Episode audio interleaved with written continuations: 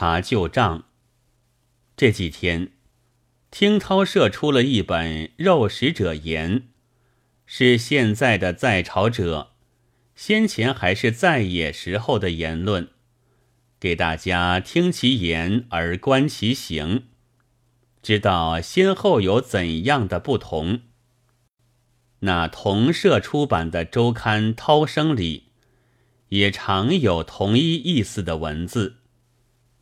这是查旧账，翻开账簿，打起算盘，给一个结算，问一问前后不符是怎么的，却也是一种切实分明、最令人腾挪不得的办法。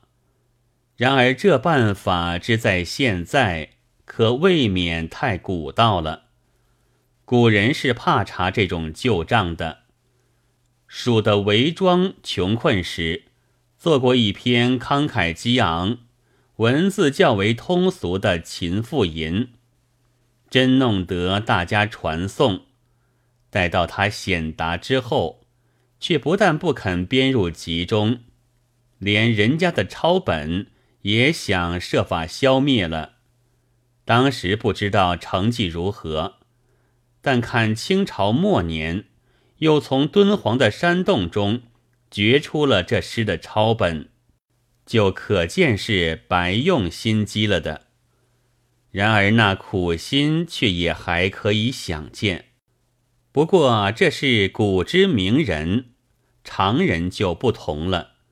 他要抹杀旧账，必须砍下脑袋。再行投胎，斩犯绑赴法场的时候，大叫道：“过了二十年，又是一条好汉。”为了另起炉灶，重新做人，非经过二十年不可，真是麻烦的很。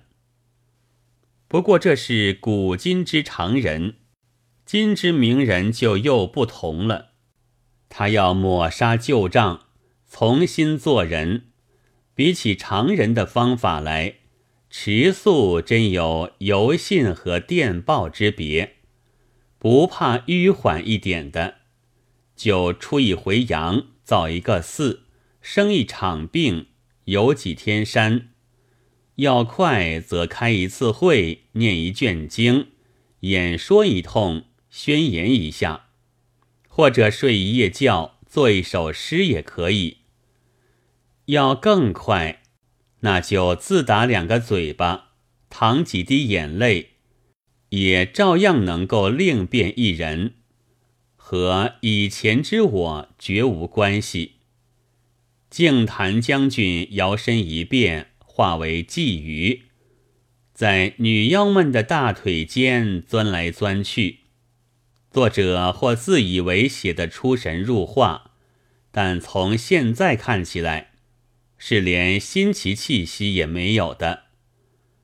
如果这样变法还觉得麻烦，那就白一白眼，反问道：“这是我的账。”如果还嫌麻烦，那就眼也不白，问也不问。而现在所流行的却大抵是后一法。古道怎么能再行于今之事呢？竟还有人主张读经，真不知是什么意思。然而过了一夜，说不定会主张大家去当兵的。所以我现在经也没有买，恐怕明天兵也未必当。七月二十五日。